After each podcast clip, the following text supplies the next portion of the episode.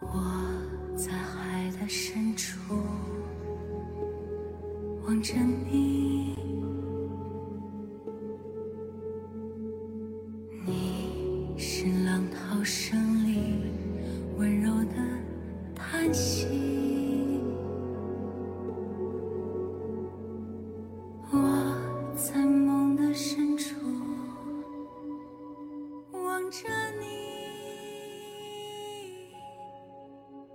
大家好，欢迎收听《Dancing Through Life》人生不重来，我是菲娜。我是苏静。那今天我们非常荣幸，然后也非常开心的邀请到了音乐剧演员蒋倩茹，我们的倩茹姐来到我们的节目。那先让倩茹姐给我们大家打个招呼吧。Hello，大家好，我是音乐剧演员蒋倩茹，今天特别荣幸可以在这里跟大家相遇。非常欢迎倩茹姐，然后那我们就开始我们今天的聊天了。那现在因为疫情的原因嘛，然后可能最近一个我们接触到您的工作的话，就是嗯、您参与了《爱乐之都》的这个录制。那想问一下，您为什么会参与到这个《爱乐之都》呢？有没有什么契机呢？嗯，其实我最了解、最早了解到爱乐之都的时候，是我一个好朋友给我发了一个，就是爱乐之都那个呃演员面试的一个广告。然后我当时还不了解，我当时第一次听到，我说哦，我说那个东方卫视要搞这档节目，关于音乐剧的，我说这个还挺难得的，因为第一次有那个综艺可以做音乐剧这样的一个节目，我说那这个，而且其实我学习音乐剧这么多年，其实挺需要这样的一个机会和一个平台，嗯，让我们那么多音乐剧的演员可以走进大众老百姓的视野里，然后而且呃，我也就是知道这个。爱乐之都是作为一个音乐剧推广的一个节目出现，我就觉得啊，这是一个特别好的一个契机。所以，嗯、那会儿我朋友给我推荐完了之后，我就深深印印在脑海里，就知道哦，有一档这个节目可能要做了。然后后来也是这个我的一个 SMG 的好朋友。后来给我推荐说：“倩蓉姐，你有没有时间？有没有兴趣想做这个？因为我们要面试。”我说：“好呀。”我说：“我说我等的不就是这样一个机会吗？”然后我就去面试了。哦，那您就是录到现在的这一个过程的话，有没有印象比较深的事情呢？嗯，其实对于我们音乐剧演员来说，呃，上这样的一个综艺电视节目的话，其实大家都是第一次。嗯，就是对于我们来说，我们要去，其实是要花时间去适应这样的一个表现方式的，因为我们基本上其实平时都是在剧场里跟观众见面，然后这一次节目呢，其实是以片段的形式，然后在电视机前面跟大家见面，所以这个其实对于我们来说，可能是需要花时间和需要呃去琢磨怎么去诠释我们所演的角色的，嗯。然后也是，嗯，这次大部分的这个，嗯，演员们都是，其实我们都认识，私底下都都关系都特别好，所以在这次这样的一个机会，大家嗯共同去演绎，其实对于嗯怎么说节目来说，大家是一个竞争的关系，因为这是有淘汰制嘛。但是其实对于我们大家来说，我觉得可能对于我们来说没有那么。就是大的那种竞争关系，其实还是就是我们最终就是把我们所想表现出来最好的一个呈现给到观众，给到大家，我们就其实就是蛮开心的了。嗯，其实大家都还很团结，啊，为自己各自己的这个剧目，然后都在努力。私底下我们都都会交流啊，都会去呃，希望大家会更好的去呈现。嗯嗯，那。就是上一周是上一周，就是您刚刚演唱了《Rebecca》那首歌嘛，然后这首歌就是非常受到大家的欢迎。就我那天在看微博上，大家都在说这首歌在那天简直是封神，就所有人都在夸这首歌真的是太棒了。然后想问一下您，就是您对这首歌的一个理解是什么呢？就是各方面人物设定啊，或者表演设定上等等。嗯，因为 Rebecca 也是我第一次。演唱这个剧目，然后我之前呃我接触过，就是看过这个剧目，然后一直也特别喜欢这首歌。然后当时因为我们也是大家通过选曲的方式才才定的这个这个歌嘛，然后当时我看到哇，有一首就有这个 Rebecca，然后当时我记得有 Memory Rebecca，然后还有那个伊丽莎白里面的那首。嗯，然后这三个其实是我都比较喜欢，都想选的，但是你只有一个 一一个选择嘛。然后最终我还是选了 Rebecca，我觉得这个我想挑战一下，就是一个这样从来没有演过这样的一个，怎么说比较暗黑呀？然后虽然心里面对女主人的那一份挚爱，但是她还是。拒绝任何人代替他的女主人这个位置，其实他还是比较内心有一点邪恶的一一个这样的。我从来没有演过这样角色，所以我特别想挑战一下。当时因为我们是两个卡司，就是两个人同演一个卡嘛，所以那个小姑娘也特别小，嗯，然后因为这个人的这个基本年龄大概在四十多岁左右，所以我当时我就其实也是因为。嗯，虽然是两个人 PK，但是我还是希望说我们能呈现出一个特别完美的表现，所以我一直也是在去，嗯，帮助陈田，让他去有更多进步。然后当时我也是第一时间跟导演去商量，我说那怎么能把这个小姑娘就是毫无违和感的能在这个里面呈现出这样的一个角色？然后我们那个剧目导演肖杰老师也特别的厉害。他就把她安排成了一个年轻的这个女管家，然后我是当下的这个四十岁的女管家，她是曾经的我，然后最最后就是我用我的这一份力量去把她吞噬掉，就她变成了我，对一个这样的编排，而且还在舞美呀，然后大家看到有一个默剧的形式，就是我有一段表演啊，然后通过后面那个大屏幕里面的那个台词，然后我去。去表演出来啊，那个也是特别新颖的。其实对于我们来说，都是一个第一次的一个尝试，嗯，但是就是也是。嗯，怎么说呢？因为当时我们彩排完了之后，我们的导演就很满意。其实我们每天就是排练的时候，我们大家都是在去琢磨这个角色诠释，因为它最终它只是一个片段的形式出现，因为它不是整场剧，所以对很多人不了解这个剧目的人来说，观众来说，他可能会不知道前因后果，他为什么要去这样做。所以我们就以一个最短的这个。时间，然后让大家很快的去进入这个剧目当中，然后能从这个短短的那么几分钟的一个歌曲都能了解一个故事的大概。其实这个就是我们最想做的事情，然后也也是没有想到最终的呈现，其实让大家都还挺惊喜的，啊，就是真的还觉得挺好，嗯，对，非常惊喜，尤其是最后您那个对着镜头的眼神，完全把我给惊到了。我就完全被那个眼神吸进去了，好像。其实，嗯，演完之后，我我我我还，呃，跟他大家说呢。我说，要不我说我今天会不会有点太凶了？我说那眼神有点，因为我之前其实没有眼神就是特别那么那么犀利啊，有几个眼神都把我自己给吓到了。我说怎么那么犀利？但是大家都说好，特别好，特别好。我说哦，那我就放心了。嗯，对，真的太好了。我参加这个节目，每一次表演之前，我特别紧张，就是比我在舞台上的那种，就是呃那个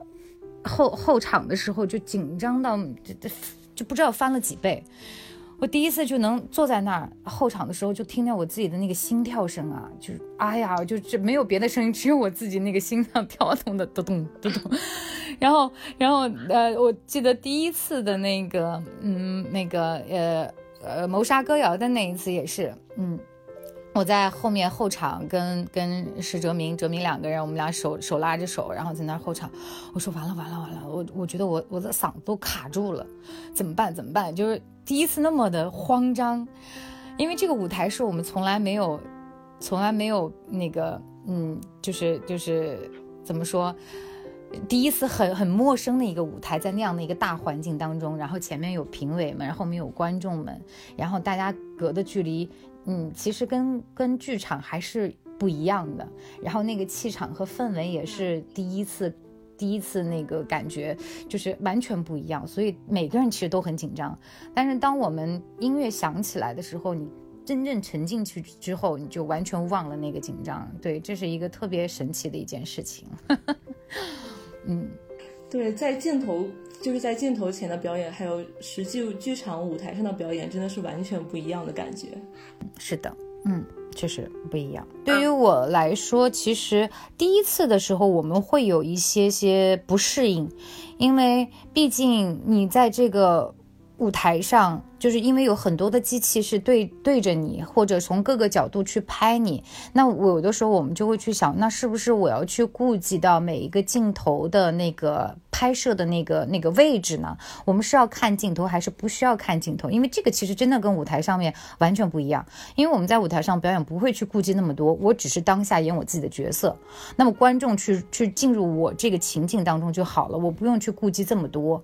那么在这个舞台上就不一样，因为呃，我们会有一些导演会跟我们说说，哎呀，这个是是一个电视电视节目。那么对于表演者来说，他你你们肯定势必要去关注到、顾及到这个镜头感呀，还有一些呃舞台表演的方式会有一些变化。然后我们也会去琢磨，就第一轮的时候，大家其实都不太适应这个这个东西，因为对于我们很多人来说都是第一次嘛。然后到了第二轮，其实瑞贝卡的时候，我其实以我来说，我不太去再去想那么多镜头的东西，因为毕竟有这么多镜头，大家会有现，就是到时候会有现场的导演去给你分镜头，去卡机位，就是他们会去剪切你最好的那个镜头。所以我觉得，可能这个东西并不是说我们作为演员所要顾及的东西。我觉得在当时当下，你只要去沉浸在人物当中，跟其实跟舞台上是是一样的。你不用去顾及每一个表情，我这个表情在电视机面面前好不好看？因为其实只要你沉浸进去之后，你就是最真实的一个表达啊！不管说是哪一个镜头拍到你当时的那个表情，它都是最真实的。那最真实的东西就是最打动人心的，嗯。所以不用去任何的去顾及和做 做做出来任何的一个表情。所以在瑞贝卡上面，我就已经，啊，就是当那天我就完全什么都没有顾及，就完全是沉浸在我个人的角色当中，就是这个夫人。第一就是那个，我记得他没有音乐嘛，第一个声音就是那个脚步的声音，啊，然后就是只要声音响起，我就是那个人物，所以我没有想太多的东西。嗯嗯。对，所以才会有您前面说的那种，就是有的眼神你会把自己都吓到了那种感觉，因为完全沉浸在那里面了。对，对，对，对，对。那我比较好奇的是，就像您前面说了，您跟嗯陈田，他也是一个年轻的，刚刚还在，他应该是还在读书的一个，嗯，刚刚接触到这样的音乐剧演员，对吧？对，然后在综艺中，就是我看他所有的这个成员里面，就是也有那种，嗯，可能比较早接触到音乐剧的，可能算是您的同辈这样，但是有很多，嗯，后辈。那您跟他们在交流上，就是有什么不一样的感受吗？就是您跟这些，嗯，同辈啊，或者是后辈接触时，您的心态是一种是什么样的呢？你能感受到他们看待问题的角度和方式有什么不同吗？呃，其实我觉得大家，嗯，都是属于一个，其实是是平等，就是大家都是演员嘛。然后面对这一次的表演，其实我们大家都是一个新的，就是很多人都是第一次拿到这个剧目。就是我的第一次谋杀歌谣那个剧目也是新的，然后这个 Rebecca 也是新的。那对于很多的演员来说，大家都是新的剧目。然后通过呃短短的两个星期的排练，然后最终呈现。所以有的时候，因为大部分都是我的师弟师妹，然后都是比我，我是其实这次是在女生当中我是最大的。嗯，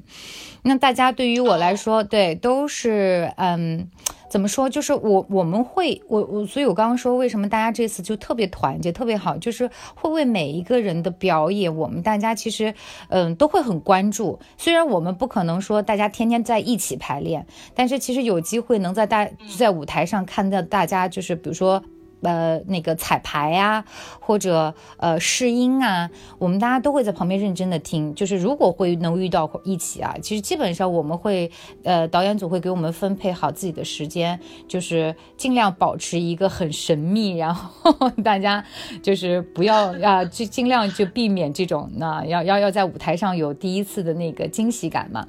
但是因为我是比较操心的人，就是因为又是特别熟的弟弟妹妹们，有的时候我当我听完之后，我去会给大家一些建议，就是我自己的一些建议，然后他们也特别愿意去听我的一些呃这些嗯建议，他们也会去做做修改。我觉得就是一个特别良性的一个循环。我也会去问他们，你们觉得我这次有什么啊需要再改进的地方呀，或什么的？就大家就是氛围特别好，嗯嗯。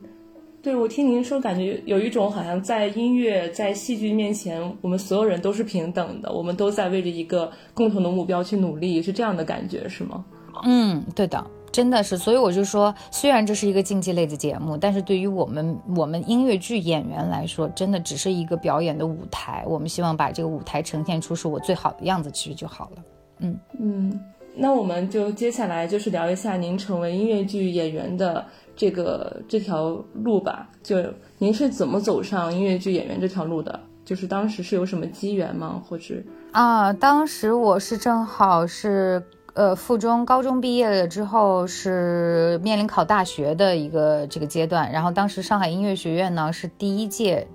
招生音乐剧系，它就就上海音乐学院也是第一次啊，就是开这个专业了。然后当时也是，就是上海音乐学院的老师就到，因为我是南京艺术学院附中，当时学的是美声嘛，他们就来我们学校来招生，啊，然后，呃，当时也是我们那会儿真的不知道什么是音乐剧啊。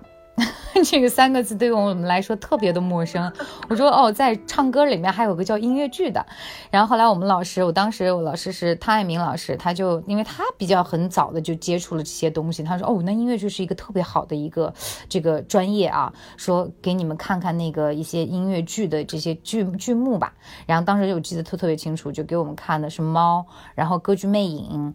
啊，然后呃。对，当时给我们看的是这两个。当时我看完猫之后，我整个人我都震震惊了。我说哇，有这么好的这个，就是当时其实这个东东西对于我们那会儿的人来说，就是我们可能只在电视机前面接触过歌舞，歌舞叫什么？啊，歌舞电影，歌舞电影哦，就是你没有去走过剧场去看过这些东西的呀。当时中国还你很少人还能看电影去电影院的。然后我们当时可能就是在电视机里面看过美国那些百老汇的歌舞片啊，然后但是呢，它这个又又不一样，是在剧场里面的以这种形式出现的。我说哇，我说这个太喜欢了。我说人可以把猫演成这样，而且它的歌呀、舞台呀那么美，唱的歌又是我特别喜欢的。虽然我是学美声的，但是我特别喜欢唱流行歌。我说那这个歌又那么好听，而且大家演的那么好。我说原来音乐剧就是就是这个呀。我就特别好奇，我说我想考考考上海音乐学院音乐剧系，然后当时我们老师就因为，嗯，当时就给我让我去学 memory，考的考的学校考试，然后我当时是上海音乐学院，这就是这次是第一名的成绩考进去的，嗯。当时唱的是 Memory，嗯，所以我那那会儿选歌的时候，我特别纠结，我也挺想唱 Memory 的，因为唱了这么多年了，就立刻勾起了一些回忆。对对对，真的唱了好多年了，我特别也想把这首歌以我的这种对这首歌的理解，然后传达出去，但是当时又特别纠结，哎呀，就是很矛盾，很纠结。嗯。嗯，那您回忆起就是这个学生时代的时候，有没有印象比较深的事情？嗯，其实对于我们当时第一届、前几届来说，呃，作为老师们，其实大家也是在一个摸索的一个阶段啊。对于我们学生来说，我们也是去进入了一个新兴的一个专业，因为这个专业可能在全中国来说最早的考就是北京舞蹈学院和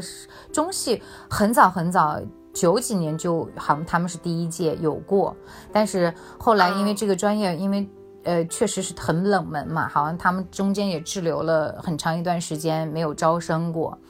所以其实对于我们来说都是一个新兴的一个专业链，所以嗯大家都是在摸索，我们学校也是因为三大专业你是不能少的，呃声乐、舞蹈和表演，然后啊。然后我们还会有一些剧目课呀。然后我们记得当时我们是上大学三年级的时候，我们老师也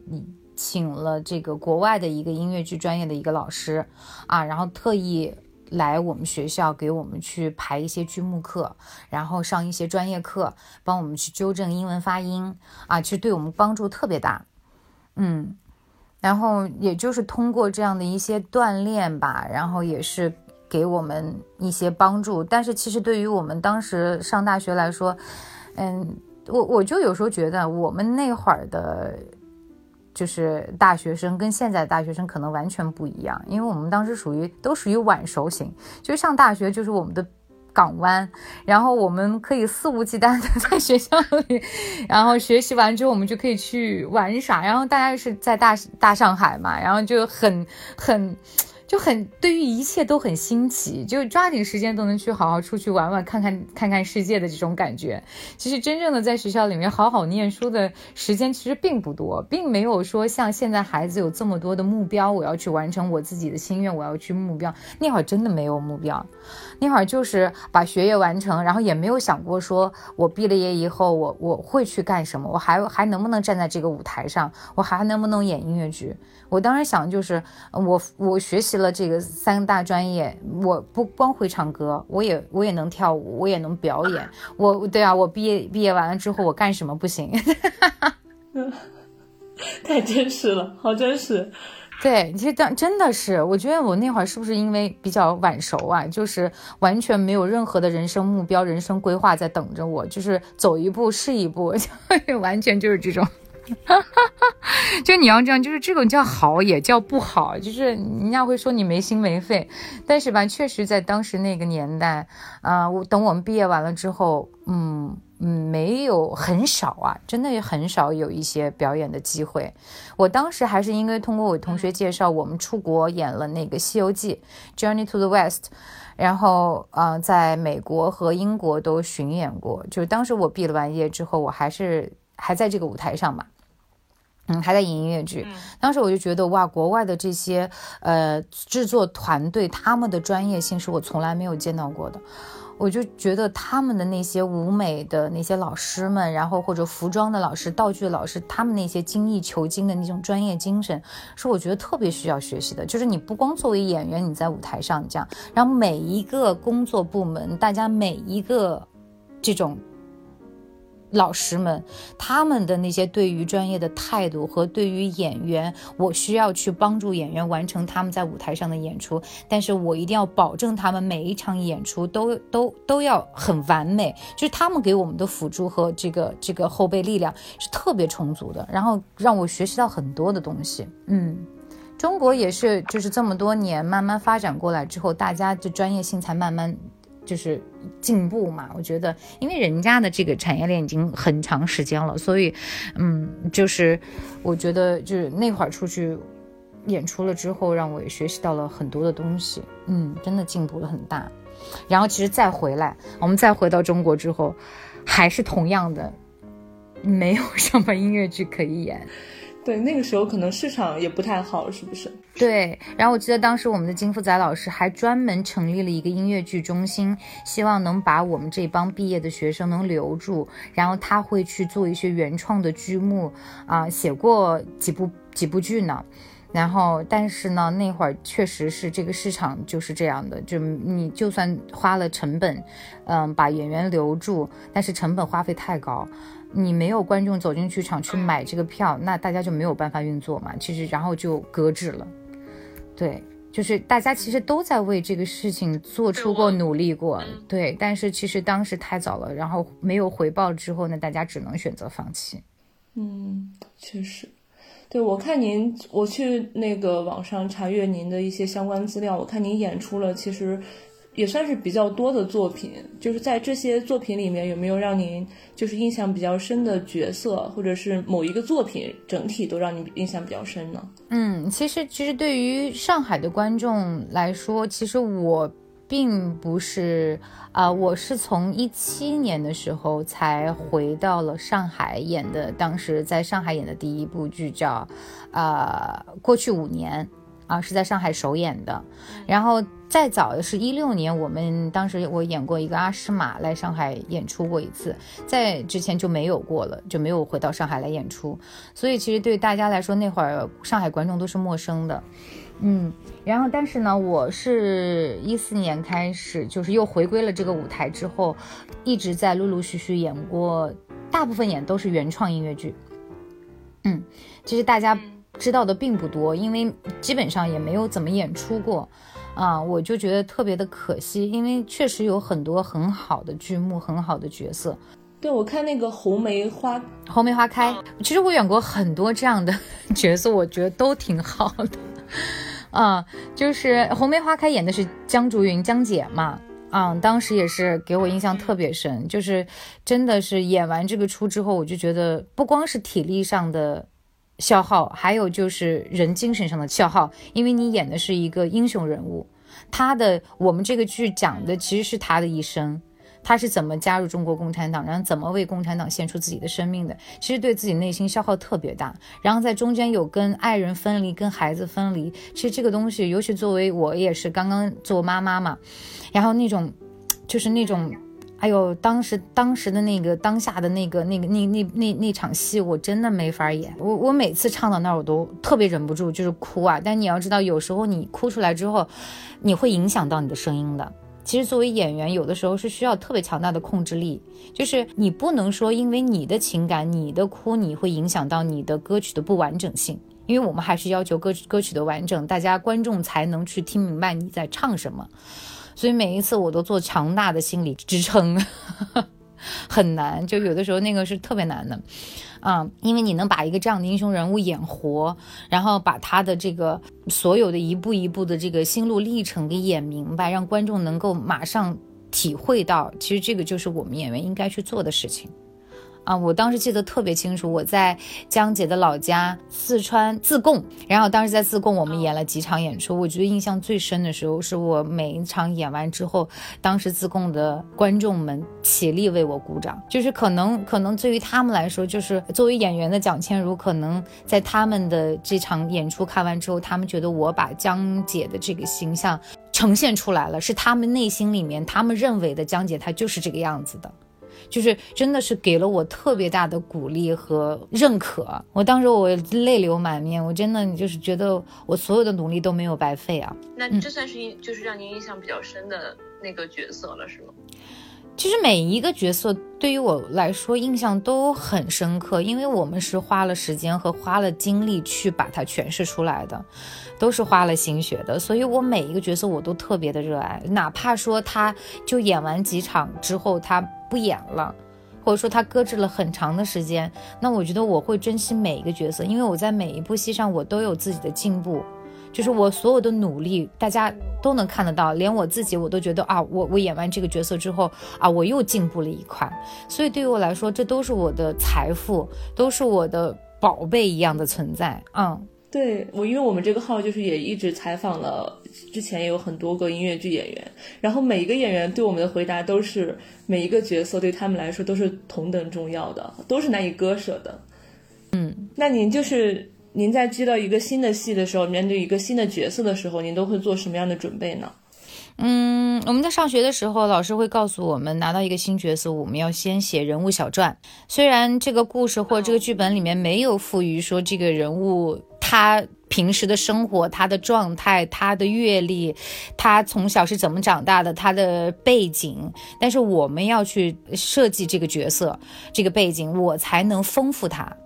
嗯，就是嗯，我会去写人物小传，我会去琢磨给他加入不同的人物性格。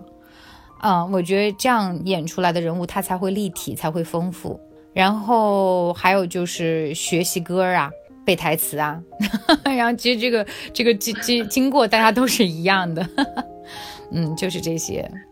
嗯，其实最重要还是人物，你只要把这个人物立住之后，其实其他东西都是你最真实的表现，然后通过你的表演和通过你的演唱，然后更多的去把这个角呃诠释好，嗯嗯，那您就是在。演到角色的时候，您在出戏入戏的时候，就是您是怎么做的呢？这件事就是对您来说是一件困难的事吗？嗯，我觉得不困难。一个好演员，当你拿到这个角色的时候，啊，只要你站在舞台上，从走路开始，你就已经进入这个角色了。站在那个地方，你就是那个人了。然后他的一颦一笑也好，还有每个说话的语气也好，那都是这个人物。嗯，就是有一种信念感嘛，会一直对一演员是必须要有信念感的。你没有信念，你怎么样进入这个角色呢？因为其实，呃，当你进入这个角色的时候，这个角色就是我，我就是这个角色。嗯，对我，我们之前在跟别的演员交流的时候，可能他们会有一些自己呃出戏的一些小窍门，就是类似于嗯，就是让自己干某一件事情啊，或者是出去走路啊，干嘛的，让自己走出来。那您出戏的时候是立刻就可以把自己从那个情境中抽离出来吗？嗯，其实也不是，就是还是得分分人物。我觉得就像比如说哈，比如就是如果演江姐的话，其实是很难出来的。当你完全进入之后，你会被这个人物他一生做出这么多这么伟大的一个事情，你你你，因为你会去以钻研这个人物。就是他的是怎么样一个心理状态，他才去做出一个这么大的一个决定。所以你要去做这个人物建设的时候，你要花很长的时间。然后，但是呢，嗯嗯，就是如果你在排练的当下，那当然是当然是你是完全进入的。但是你你你你你作为一个演员来说，那你该出戏时候还是得出戏，你还得正常生活呀。因为其实咱们毕竟啊，我觉得这个跟影视演员不一样的是，他在呃，比如说他，因为他要花几个月的时间，他一直在这个人物当中。他可能进去之后，他还在揣摩下一部戏该应该是怎么去完成的，所以他可能花的时间上会比我们在这个戏里面这个人物的角色，他时间会更长。那他可能进去之后，他们这这天天在演演这个角色，他就天天一直在这个情境当中。那作为我们音乐剧演员来说，可能我们这一部戏，他讲的就是这个人的一生，或者说他可能讲的就是这一个故事，就是我们可能不会去说完全时时刻刻都在这个角色里。因为可能你就是从起初开始花了两个小时的时间，我完成了这一个角色的演演演，就是诠释完了之后，那可能我就进入了一个正常的一个，还是我自己嘛。你明白我意思吗？那可能也就是，比如说我们晚上啊七点半演出，那我可能四五点钟我就要到剧场去化妆了。那从那一刻开始，当我穿上戏服、化完妆的那一刻开始，那我就沉浸在这个角色当中。演完了两个小时、两个半小时，卸完妆之后，脱完衣服，换上我自己的衣服，那就是我自己蒋倩茹了。哦，是这样的一个过程。对。对，其实其实这个其实对于我们音乐剧演员来说，其实我我接触的那么多呃演员，其实大家可能对于这种出戏入戏，就是我觉得不会这么难。说很多人说说出不出来，一直沉浸在角色当中。那那你想，我们要演这么多角色，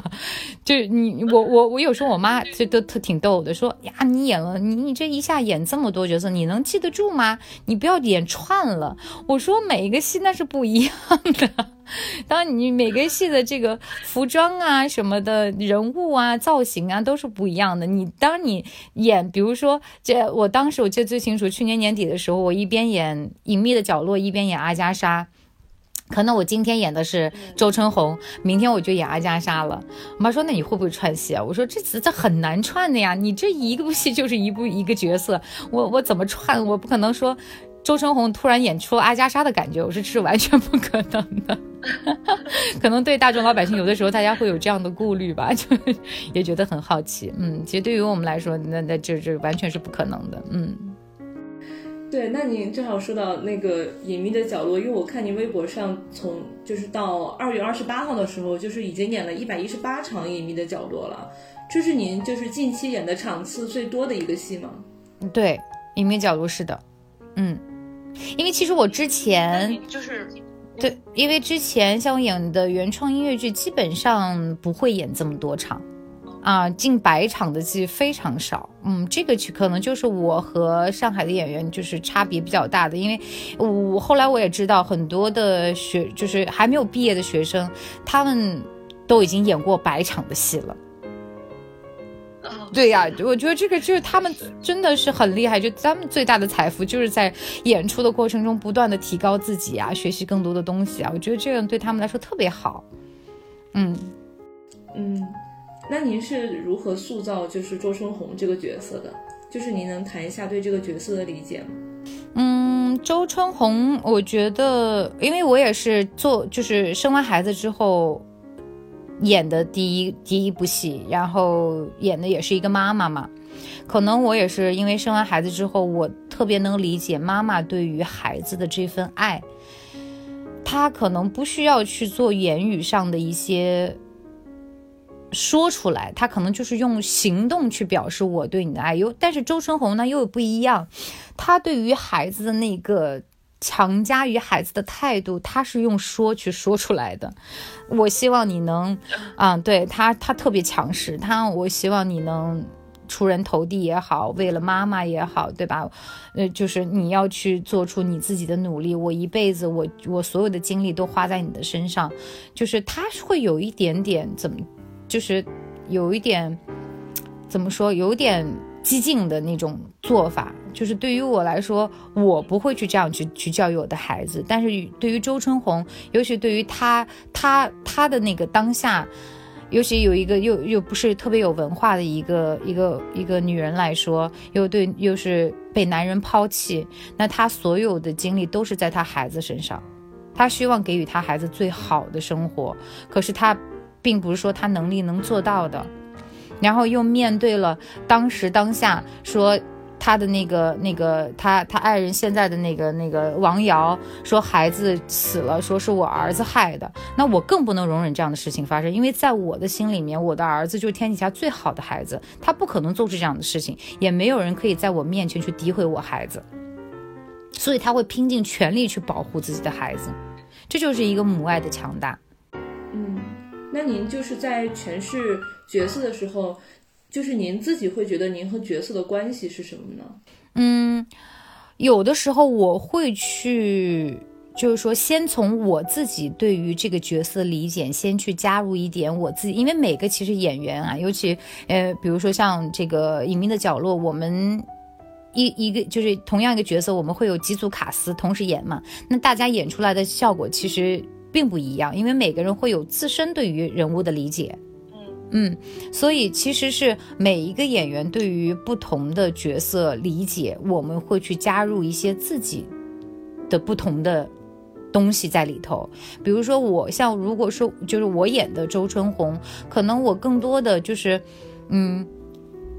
我。并不想说演出这个女人的脆弱的一面，因为这可能跟电视剧的那个版本可能不太一样。就你电视剧演完，因为我看过电视剧的那个版本，我觉得那个那个演员演特别好，就是他会把有一些他的生活上的不如意啊，他会去带进这个角色里面。因为其实我们音乐剧来说，赋予我们这个东西不多，因为我们就是周春红，其实也就是两场戏嘛，最多三场戏。那我们其实更多的东西，我们并不能说在这短短的几分钟之内，我们就能把它演出来。那我只能说，在我在我的上场的这几分钟，比如说我这一场戏，我演的是我跟孩子的，比如说就他踩球鞋，呃，但他新买的鞋被踩脏了那一段，然后我唱的那个背弃的那首歌。那我当时当下，我可能就在诠释一个，我不想让我孩子被欺负，我要让孩子更强大，就特别直接的直给。确实，确实，确实。我能感受到，就是您对于角色，就是每次都会有一些自己的思考，然后加入一些自己的巧思，希望能让观众感受到你想所想表达的。当观众真的能感受到、准确捕捉到你所想传达的信息时，那种喜悦感、满足感。对，因为确实就是 大家 get 到我的点了，我就特别开心。嗯，对，就是那种感觉。对，嗯嗯，然后在前一场戏，自己这样的。对，在自己的理解，就是我要用我自己，所以有的时候我有演完这场戏，很多观众给我反馈，就是他们感觉到周春红对于孩子那种窒息式的教育，就是你你把你你因为你的生活已经很难过下去了，你也希望就是他他给孩子的那种强加于孩子身上的那那种那种教育的方式，其实因为那场戏其实对于我的理解就是，我就希望能在那场戏里面，就是唱完这首歌给观众是这样的感反馈。我觉得那就如果观众给我这样反馈，我就觉得我做到了我应该表达的东西。嗯，就是你传达的，他们接受到了。对的，对的，因为背弃那首歌就是这样的吧。所以你要争气，你要乖呀，你就是妈妈的未来呀。你所有的这些词字字足就是，都是体现出这个妈妈的这一份可能对于孩子来说无法理解的爱，但是这一份爱，这就是最最直接的表达。对，因为其实有的时候是这样的，就是可能你所想表达的出来的东西，观众理解不到，那只能说你做的还不够。嗯，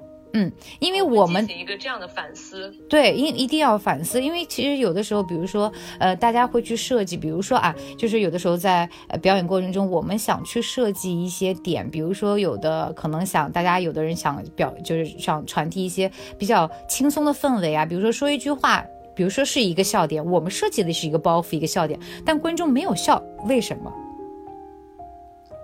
或者为什么今天观众笑了，明天他没有笑，为什么？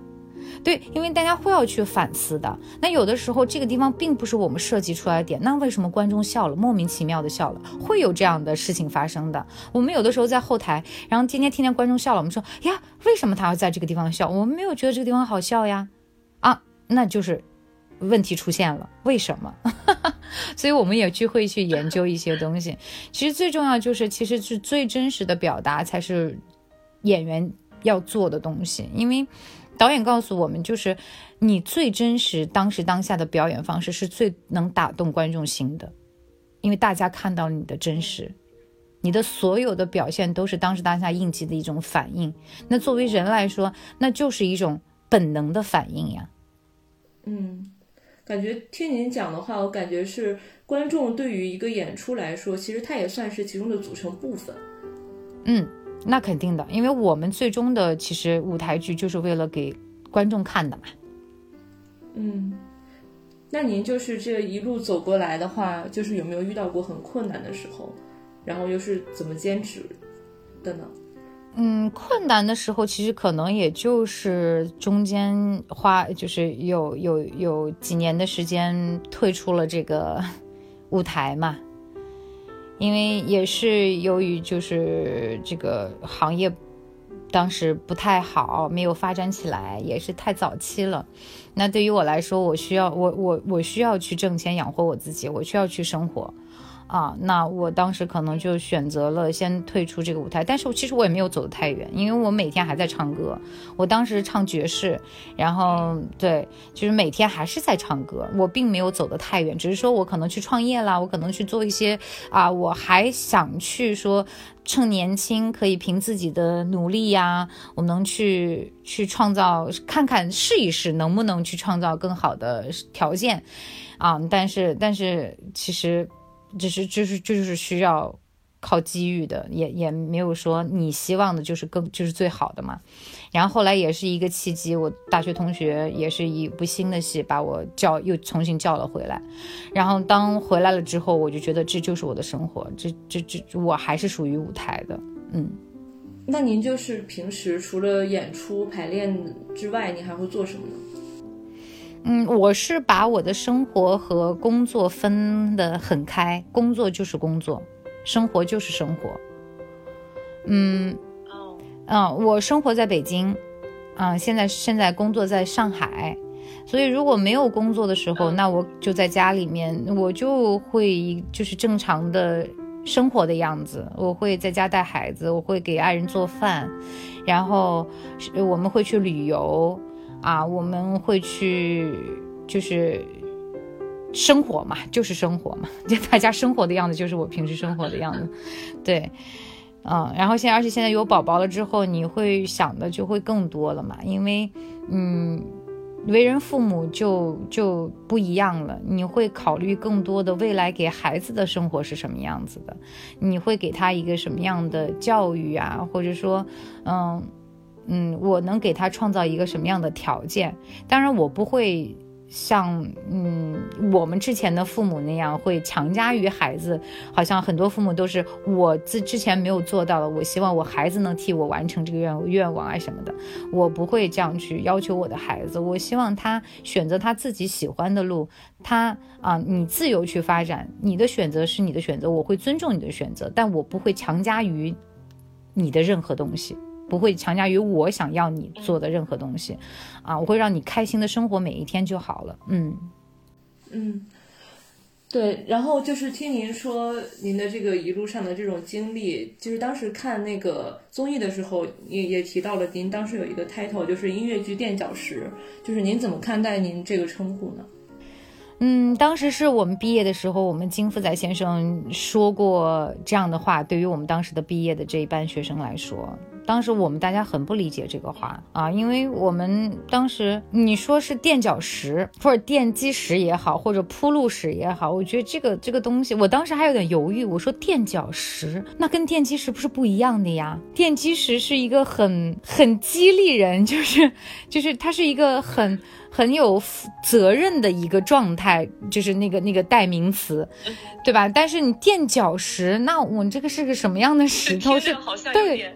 对，听听也好像心里很不舒服。然后当时，然后我们在后来几年，我我们还同样问过金老师这个话。金老师说啊，我当时说过这个话吗？我说您都不记得了，但我们深深的印在自己的脑子里啊，印在心里啊，这是挥之不去的。但是现在我们再重新看来这几个字啊，我就觉得我特别幸运和荣幸能作为这样的一个存在，因为。后人一定会要踩在我们的肩上继续往前走。我们希望中国的音乐剧发展是越来越好的，所以我更幸运的是，我能作为一块小小的石头的存在，然后希望大家能通过我们的努力，然后后面后面的这些演员们，大家大家站在我们的肩上也好，还站在我们的身上也好，一步一步走得更远，这是我们的责任和我们应该做的事情，不是更好吗？嗯。所以现在对于我们看来还是觉得很欣慰的这样这样的一个事情。然后那天我们跟老师一块吃饭，老师还问过我们一句话，说：“嗯，我想问问你们，你们选择这个专业，你们后悔过吗？”然后我们有同学说后悔过，因为他也不是说是真正的说是后悔啊，就是只是说，只是说如果我不选择这个专业，我是不是还有别的专业可以供我选择？那我今天的人生道路是不是不一样了？但是如果就是对于我来说，我说老师我没有后悔过，就哪怕我今天不做这个专业，但是我很幸运的是我还继续我继续做我这个专业，那我真的是感谢老师们，他建立了这个系，让我们这些这些喜欢音乐的人也好，还是最终喜欢音乐剧的人也好，我觉得对于我们的帮助是这一生里面是特别宝贵的一个财富。然后我更幸运的是，我今天还能站在这个舞台上，那我要更感谢的这些老师们了。嗯，对，那现在音乐剧市场也是逐渐的繁荣起来了。那您就是对现在的音乐剧市场是如何看待的呢？嗯，现在音乐剧市场真的是，嗯，慢慢就好起来了。现在就是反而还觉得演员少了，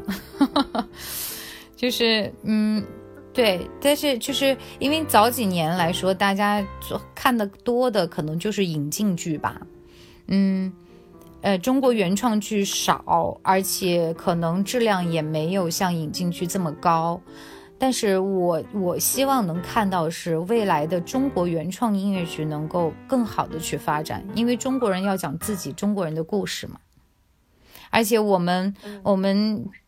这么这么多的历史题材，还有。这么多的好的故事，我觉得应该让大家所能看得到，然后最终走向世界，让世界上的人去看到我们中国有这么多的好故事。我们同样可以以音乐剧的方式去呈现出来。我们有好的音乐，我们有好的故事，我们有好的演员，我们有好的导演，我们一切都是都是慢慢学习的一个过程中成长出来的。所以，我我希望能够说，在未来我们能够说有更多的好的原创音乐剧能够。出现，然后让更多人能看到。嗯，那您会觉得现在就是音乐剧演员的门槛变低了吗？那不会呀，好演员永远都是好演员，然后好的戏。依然是好的戏，它需要好的演员去呈现。我觉得不会门槛变低，只是说大家现在学生越来越多了，毕业的学生越来越多了，大家需要更多的这个这个就业的机会也好，还是上舞台的机会也好，我觉得对于大家来说都是公平的。因为年轻演员也需要，他他他们也需要时间去给自己要有成长的时间的呀，他们也需要一个戏一个戏的磨练呀。嗯，那您会觉得就是女性音乐剧演员会有一些困境吗？嗯，可能对于现在来说会有一些，因为因为，呃，大部分的观众还是女观众嘛，他们可能 对于男男演员可能更会去呃。喜欢一些啊，或者支持的更多一些，但是我觉得这也不妨碍，因为在你喜欢的男演员当中，我们也会有女演员去合作。那合作过程中，大家也会去看到好的女演员的存在，那大家依然会去支持我们。只是，只是说，可能现在的一些剧目来说，大女主的戏会少一些。我觉得慢慢慢慢来说，大家看到的女演员，好的女演员越来越多了，那这样的题材也会越来越多。我觉得只是时间的问题。本来之前想的是，后面有一个问题想问您，对未来会不会产生一种焦虑？因为我从来不焦虑。您的就是 字里行间里，对我感觉就是您就是那种充满希望的，就是说，好，我觉得未来真的是一切都会慢慢慢慢变好。是。更多的宽容，更多的成长，一定会，嗯，一定会，一定就永远，我永远坚持我自己的对于音乐剧的这个态度，就是大家一定会越来越好，因为未来未来的路很长，大家需要时间去磨练自己，嗯，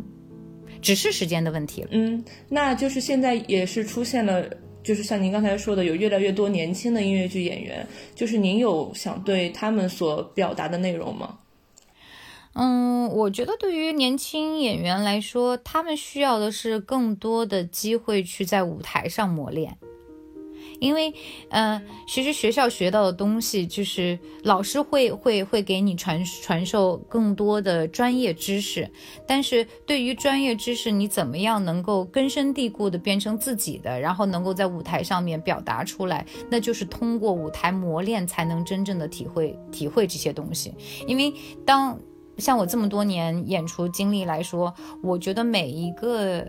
呃，新的角色也好，还是呃这个剧目也好，我觉得都对于我来说是一个进进步的空间。我可以在不同的角色当中找到。不同的自己还可以演这样的角色，演那样的角色，还有能更高的提升空间。其实对于我来说，我很多人问我说：“千文姐，你有没有遇到过瓶颈？”其实对于我来说，我没有遇到过瓶颈，因为我觉得我还有更高的提升空间，空间可以提升我自己。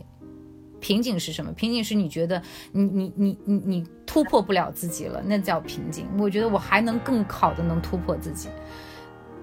对吧？所以，所以我觉得年轻演员也是一样的，他们需要在舞台上不断的磨练自己，然后接触到不同的角色、不同的戏，然后不同的导演、不同的合作演员，你才有更多的时间、更多的空间去提升自己。所以我就是建议大家，嗯，多多演戏。对，就是呃，只要你有这份热爱，你一定不会辜负嘛。那。感觉听您刚才说的，那现在的您自己是让您觉得是满意的吗？还是说您就是像刚才说的，还是？目前为止我还是满意的，至少我我每就是去演演的角色当中，我还是觉得我很满意我自己的呈现。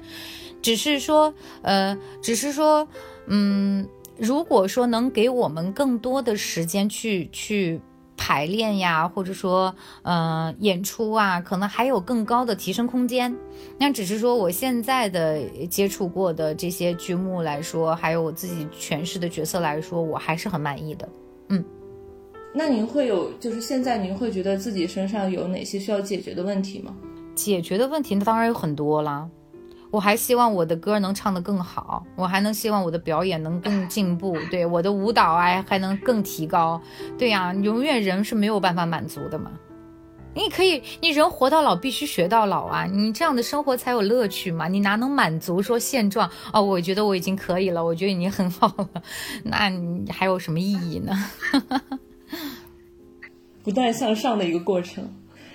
对，那您接下来还有有什么新的作品吗？就是。嗯，接下来就是因为现在我在上海嘛，然后我同样也是跟大家共同经历这次疫情，啊，现在所有的工作都停滞了，然后我们那个《爱乐之都》还没有录完嘛，也是因为疫情，然后也停了，所以后面可能等疫情过后，我们继续会把这个《爱乐之都》录完，也希望有更好的作品能够带给大家嘛，然后年底也会有几部新的戏，现在在。谈合作，但是还没有决定说说年底去去演哪部戏啊？你看还在还在聊的过程当中，所以就是很期待以后会有更多好的作品带给大家。嗯，哎，那我有点好奇，就是您个人有没有比较想尝试的某种类型的角色，或者是，嗯，某个某种某个经典作品啊之类的？嗯，怎么说呢？因为其实其实我们想自己喜欢的剧目，其实有很多。比如说这次 Rebecca，我我虽然只是一个片段哈，但是我也希望什么时候真正的 Rebecca 能作为中文版出现，然后能够。能够演演真正就是以这个这个这个剧的形式，能把这个这个完整的演出来给大家看，然后也会就是因为不知道以后还有什么样的剧出现呀，我我我是其实对于每一个角色我都是充满了期待。因为每一个角色都有他不同的人生嘛，我就我特别喜欢去当演员的。其实有一个心理，就是我希望去演不同的人生，因为蒋倩我的人生就是这样的，所以我喜欢做演员，就是因就是因为我要去演绎不同的人生，我要去感受他们的人生。我要去活他们的样子，我觉得这是我特别喜欢做的一件事情，所以好像就是后面的原创的剧会多，慢慢多起来了。那我觉得对于原创剧来说，我更喜欢原创剧，因为呃，这个是我我去塑造的人物角色，嗯，我希望我能去塑造一个让大家观众觉得很经典，让人记忆犹新，让人永远记在心里的一个这样的角色，对。所以我很期待以后我我我也不知道我以后会演什么样的戏，但是我就期待以后会会更多这样好的剧目出现吧。嗯嗯，对。然后我们今天其实也聊得差不多了。然后我们有一个比较呃传统的环节，就是我们会在上一个嘉宾会留一个问题给下一位嘉宾。然后上一期我们采访到雪君，然后他提出的一个问题是。嗯，您最近一次感受到自由是什么时候？自由，我是一个特别崇尚自由的人，对我是一个特别崇尚自由的人，所以自由最自由。其实我每天都很自由呀，那可能就是一直都在自由中。对我是一直真的生活在自由中，我没有觉得有一天就是特别的哇哦，这个事情做完了我好自由，我没有过哎，我真的没有。就是就是，如果你可以问我一个，就是什么，就是你人生当中什么事情是让你觉得特别，就是脱离束缚，让自己变自由的事情，这个我可以说出来。但是你说我哪一件事情就是在你生活中特别自由，我这个倒是每天都很自由呀。嗯，那那要不你就讲一下刚才你自己 Q 的这个问题，我也挺好奇的。嗯。对呀，就自由。我又记得以前我也说过，嗯，因为之前我有一段时间是在部队文工团里面做独唱演员嘛，然后其实这种机会对于那会儿的毕业生来说是一个特别好的稳定的工作，尤其是在。文工团部队里面待着，你又是一个独唱演员，嗯，其实对于你的事业来说是一个非常好的事情。但是，嗯，当时我待了一段时间之后，我就自己主动的，我就要求辞职了。啊，我不，我不想待在 部队里，是因为我真的是太热爱自由，我不希望有人去管束我，然后去约束我。嗯，然后。就是我不希望自己是每天这样的时间是是是浪费在跟人对按部就班，或者说跟人做交际啊，就是就是你你为了就是为别人而活，这是我特别不想做的一件事情。看别人的脸色也好啊，还是你希望是从别人的眼中来认可自己，我我觉得这个是我不希望。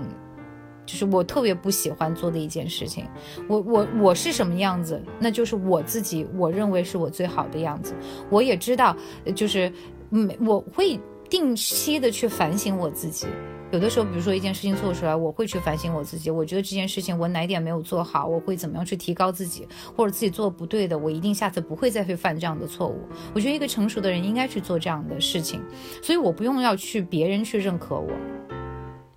我我自己活得最开心的那就是我自己，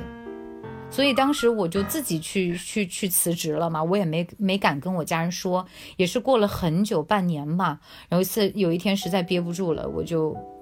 跟我妈说了。当然我特别感谢我的家人，就他们也很支持我，就是他们觉得你在这个工作环境当中你不开心，那我们也没有必要让你不开心，你只开心过好你自己就好。所以就是自由是什么？自由就是让自己开心，就是这么简单。嗯，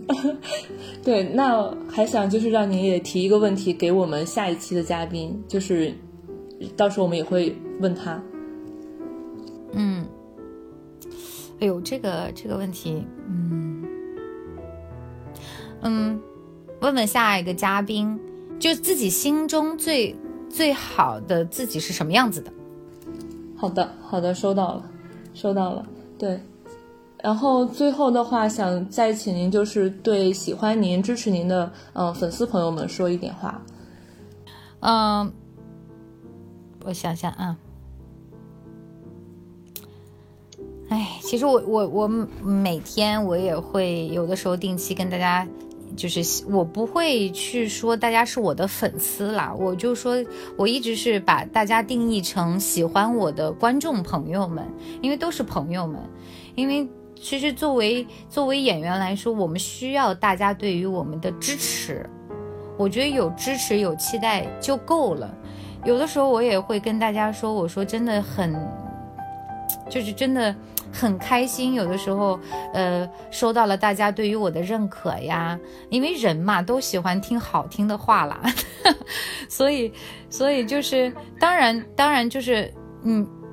别人有的时候说出来的话是，就是说，对于你来说，我不会说只听好听的话，有时候我也希望能够听到大家对于我的一些啊更高的要求呀，或者说能够想看到更好的。倩如姐是什么样子的？就是，所以我有的时候很感谢大家对于我的支持和喜爱。我也希望，因为大家跟我说的最多的话，就是希望我能演演，就是能够演更多的好看的，或者说，呃。更好的角色能给大家，我也希望说以后我也，嗯，继续不辜负大家对于我的期待，然后能够演出更多更好的剧目给大家看，嗯，也希望大家每天都能够开开心心的生活，不要被一些，嗯，怎么说困难所压倒，还是希望能跟我一样能够积极面对生活，然后每天憧憬更好的自己，嗯。谢谢谢谢倩如姐，对，今天那差不多就是聊到聊到这里，那我最后就是我表达一个我自己的想法吧。其实我我个人在当时看《爱乐之都》的时候，当时听您说您是呃被称为垫脚石的时候，我其实心里是有点难受的。对我，我那个时候就觉得有点难受，因为我觉得垫脚石，嗯，就它本意上不就是指被别人借力往上爬的人或者是事物吗？那时候我又一直觉得说，我觉得您不能被这样称呼，我觉得您更像是火把，就是您在往前拓拓荒啊，或者是探索的这个路上，您除了不断的在向前向前进的这个过程，您同时也是有自己的光的。但是今天跟您聊完，